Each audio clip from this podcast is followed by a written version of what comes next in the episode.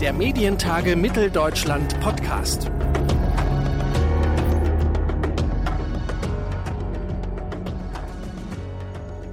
Jeden vierten Tag gab es in Deutschland im vergangenen Jahr gewaltsame Angriffe auf Medienschaffende. Die meisten davon gingen glimpflich aus. Bei anderen ging Equipment kaputt und bei zwölf Vorfällen wurden Journalisten verletzt. Laut der aktuellen Feindbildstudie wurden insgesamt 83 Angriffe auf Medienschaffende 2021 registriert.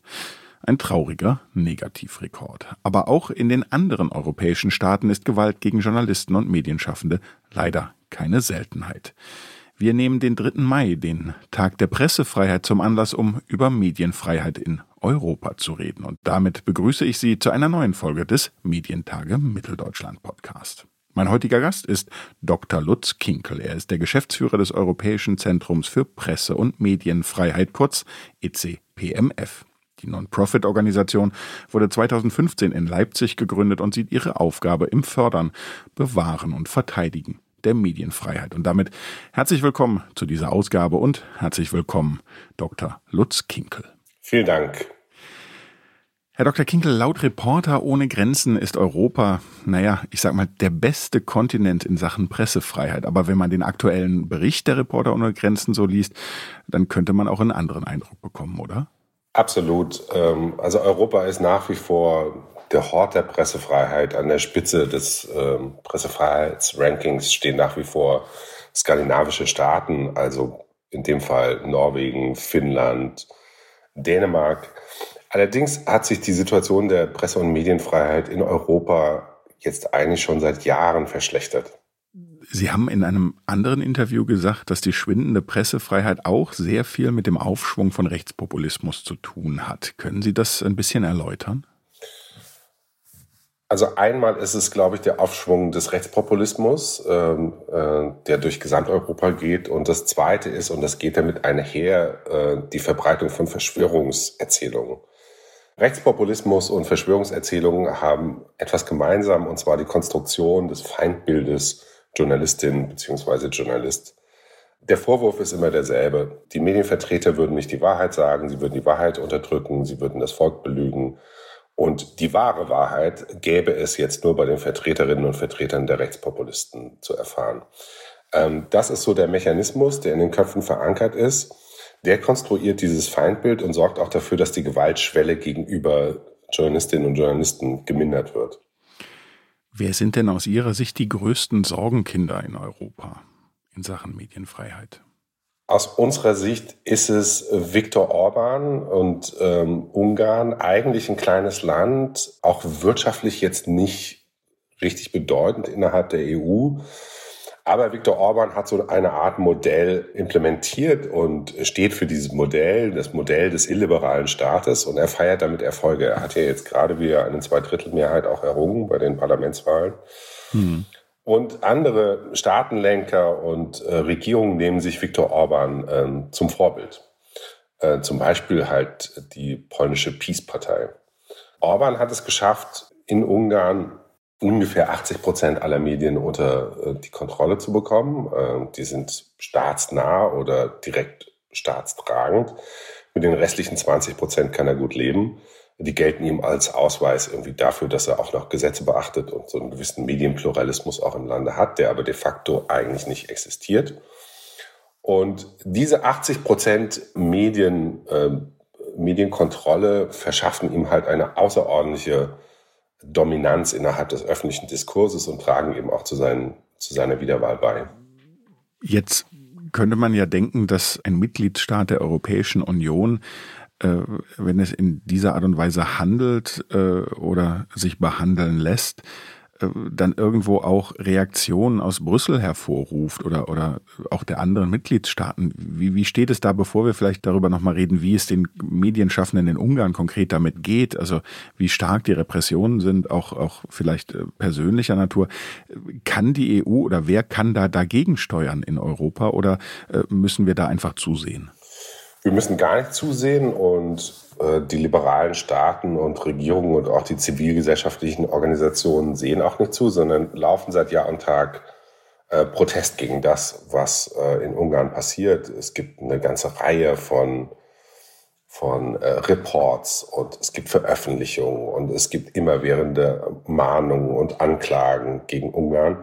Nur es hat sich gezeigt, dass diese Rhetorik, ähm, die also der liberale Teil Europas aufzubieten in der Lage ist, tatsächlich die Verhältnisse in Ungarn nicht ändert. Äh, jetzt ist ein Rechtsstaatsverfahren gegen Ungarn ausgelöst. Das bedeutet irgendwie, dass man Ungarn eventuell die Subvention kürzen kann, die EU-Funds kürzen kann, die in Ungarn auch zum Teil veruntreut werden. Und das ist ein scharfes Schwert. Das ist ein Instrument, was tatsächlich einen Effekt erzielen kann.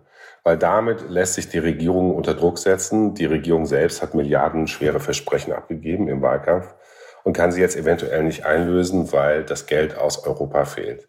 Mit diesem Druckmittel könnte man unter Umständen dafür sorgen, dass sich in Sachen Pressefreiheit äh, in Ungarn etwas zum Besseren bewegt. Hm. Können Sie sagen, warum das so lange gedauert hat, bis man sich zu so einer Maßnahme entschlossen hat?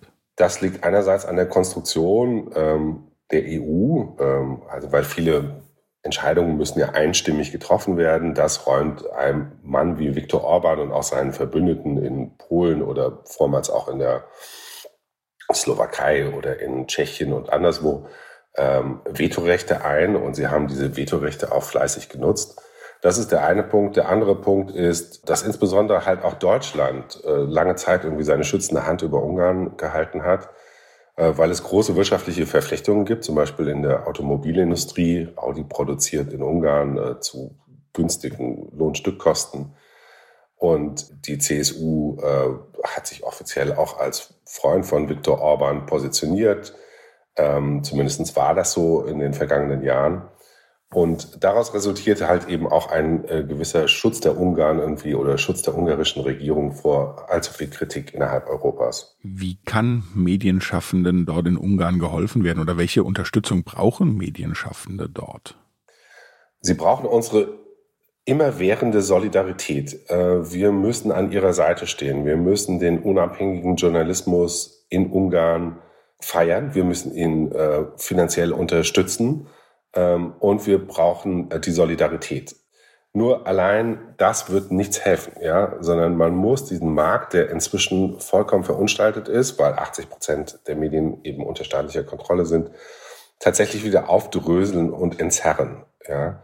Ansonsten wird es nicht funktionieren. Die Regierung Orban verbietet ein kritisches Medium nach dem anderen, drängt andere ins Abseits, lässt Schmierkampagnen laufen gegen einzelne Journalistinnen und Journalisten. Ich sehe da auf Dauer jetzt keine Besserung, es sei denn, man äh, nimmt halt tatsächlich Instrumente, die äh, Druck entfalten. Hm.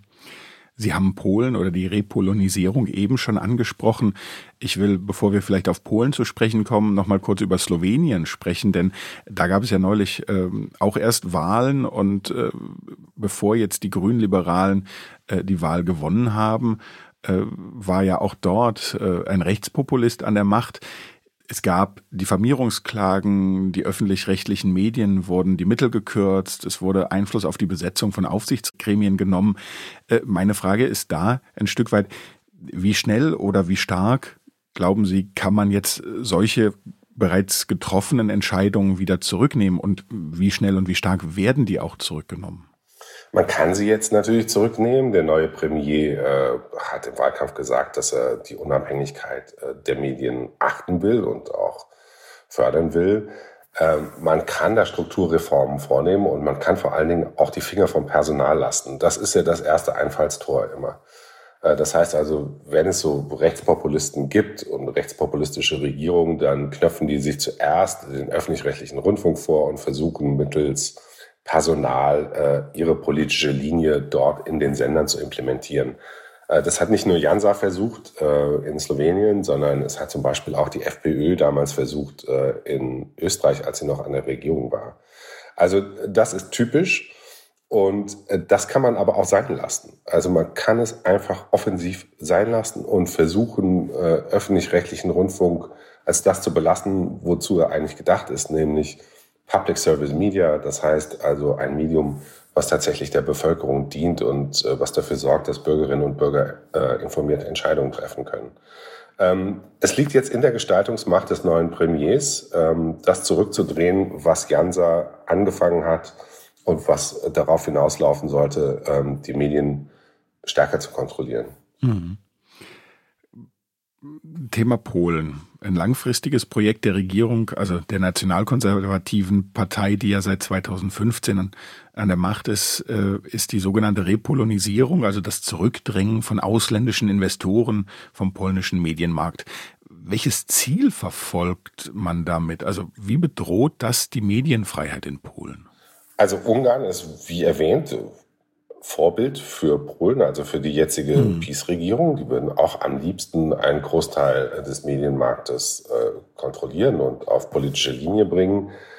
Ähm, das ist so ein klassisches Vorgehen äh, der Intervention im privaten Markt, dass man versucht, also entweder selber Medien aufzukaufen oder halt befreundete Oligarchen nimmt, die äh, Medien aufkaufen. Ähm, in Polen gibt es jetzt keine Oligarchen. Deswegen äh, machen das staatsnahe Firmen, ähm, die dann äh, Zeitungsportale aufkaufen, Zeitungen aufkaufen und die halt eben auf Peace-Linie bringen. Ähm, ich glaube, die Peace äh, bereitet jetzt schon äh, die nächsten Wahlen vor. Sie wollen für ein günstiges Meinungsklima für sich selber sorgen äh, vor den kommenden Wahlen. Ich meine, sie sind 2023. Ähm, und äh, das sind die Manöver, die dazu dienen. Und die ausländischen Investoren, die also noch in Polen investiert sind, das ist zum Beispiel Ringier Springer, ähm, die aktiv sind ähm, auf dem polnischen Markt, aber eben auch die Amerikaner, der Discovery Channel, der äh, TVN unterhält, die sollen am besten irgendwie rausgeworfen werden, weil ähm, die halt ein anderes Verständnis auch haben von Journalismus, nämlich eines kritischen, unabhängigen Qualitätsjournalismus. Das passt der Peace nicht in den Kram. Mhm. Jetzt haben wir viel über unsere Nachbarn und unsere über osteuropäischen Nachbarländer gesprochen. Ich habe aber eingangs äh, ja auch Zahlen und Vorfälle aus Deutschland genannt und auch das ECPMF guckt ja sehr genau hin, äh, wenn es um die Lage in Deutschland in Sachen Medienfreiheit geht. Wie sehr sind wir denn hier bei uns eigentlich angehalten, erstmal uns selber an die Nase zu fassen und zu schauen, was, was schief läuft in Deutschland und warum läuft es schief? Ja, also wir können uns am laufenden Meter an die Nase fassen. ähm, ja, also wir haben jetzt äh, im vergangenen Jahr äh, 83 gewalttätige Übergriffe auf Journalistinnen und Journalisten in Deutschland registriert. Das ist eine Rekordzahl. Ja? Also wir haben jetzt den Zustand, ähm, dass Demonstrationen äh, tatsächlich der gefährlichste Arbeitsort sind für Medienschaffende. Und das muss sich ändern äh, in Deutschland, weil ansonsten halt tatsächlich auch blinde Flecken entstehen äh, in der Berichterstattung. Das ist das eine. Und das zweite ist, was uns auch große Sorgen macht, äh, ist der ökonomische Zustand des Mediensektors. Ähm, wir hören immer wieder von Entlassungen. Es gibt Businessmodelle, die halt eben nicht mehr funktionieren, weil sie noch aus dem letzten Jahrhundert stammen. Die digitale Transformation ist nicht richtig geschafft. Äh, es gibt zu wenig Innovationen. Und deswegen wird der Medienpluralismus auch hierzulande deutlich leiden. Das geht jetzt ein Stück weit vielleicht weg vom Thema der Medienfreiheit, aber weil sie die Gefahr äh, oder weil eine Gefahr für eine Medienfreiheit auch ein eingeschränkter oder nicht vorhandener Pluralismus von Medien sein kann. Äh, vielleicht die Frage, es wird ja immer wieder diskutiert, äh, dass auch mit Fördermitteln, mit verschiedenen Arten von Subventionen ähm, Medienunternehmen geholfen werden könnte. Ist es aus Ihrer Sicht ähm, ein richtiger Ansatz oder birgt der vielleicht auch die Gefahr, dass man sich genau das ins Haus holt, was man eigentlich äh, vermeiden will, nämlich äh, eine zu nahe Verbindung auch gerade über die Geldströme mit staatlichen Stellen oder staatlichen Finanzierungen? Also es ist in vielen europäischen Ländern gang und gäbe, dass die Medien halt tatsächlich auch subventioniert werden. Idealerweise ist gibt es da so, sozusagen so eine Art von Firewall zwischen äh, Staat und Medien, äh, so dass der Staat halt keinerlei Einfluss nehmen kann ähm, auf die redaktionellen Inhalte. Ähm, das scheint in vielen Staaten gut zu funktionieren, dass zumindest dieser Einfluss begrenzt ist. Andererseits sind diese Medien dann halt tatsächlich irgendwann in finanzieller Abhängigkeit äh, vom Staat und das ist nicht gut. Also Idealerweise, und das ist das, was wir uns wünschen, gibt es einen florierenden privaten Sektor, der genügend eigene Businessmodelle hat, äh, die genügend eigene Gewinne eintragen, um halt Medien aufrechtzuerhalten, die eben Qualitätsjournalismus auch produzieren. Ähm, Ich glaube, dass also wenn der Staat äh, subventioniert, dann sollte er darauf achten, dass er Innovationen subventioniert, also dass er Anschubfinanzierung leistet irgendwie für Innovationen und damit die Möglichkeit liefert, dass eine junge Generation von Medienmachern und von Startups tatsächlich sich was einfallen lässt, erstmal eine gewisse Betriebssicherheit hat und am Markt austestet, irgendwie welche publizistischen Produkte tragfähig sind und welche sich auf Dauer finanzieren lassen. Das wäre, glaube ich, der richtige Schritt sagt Dr. Lutz Kinkel. Er ist Geschäftsführer des Europäischen Zentrums für Presse- und Medienfreiheit ECPMF in Leipzig.